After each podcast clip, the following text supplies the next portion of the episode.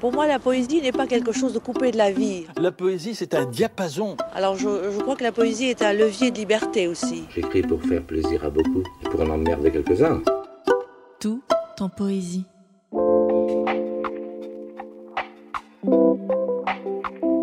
Plus que trois jours avant le 25 décembre, jour de fête et de famille. Et oui, je parle bien de Noël, où sous le sapin illuminé reposent les cadeaux des petits et des grands. Et si nous écoutions les paroles du poète Théophile Gautier dans son poème portant le nom de cette fête, Noël.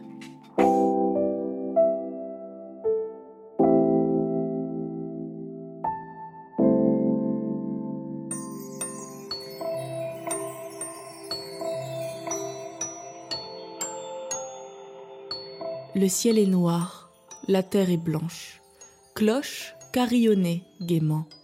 Jésus est né, la Vierge penche, sur lui son visage charmant. Pas de courtine festonnée pour préserver l'enfant du froid, rien que les toiles d'araignée qui pendent des poutres du toit.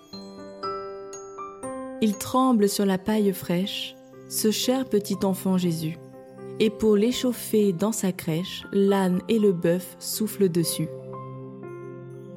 La neige au chaume coud ses franges, mais sur le toit s'ouvre le ciel. Le cœur des anges chante au berger Noël, Noël.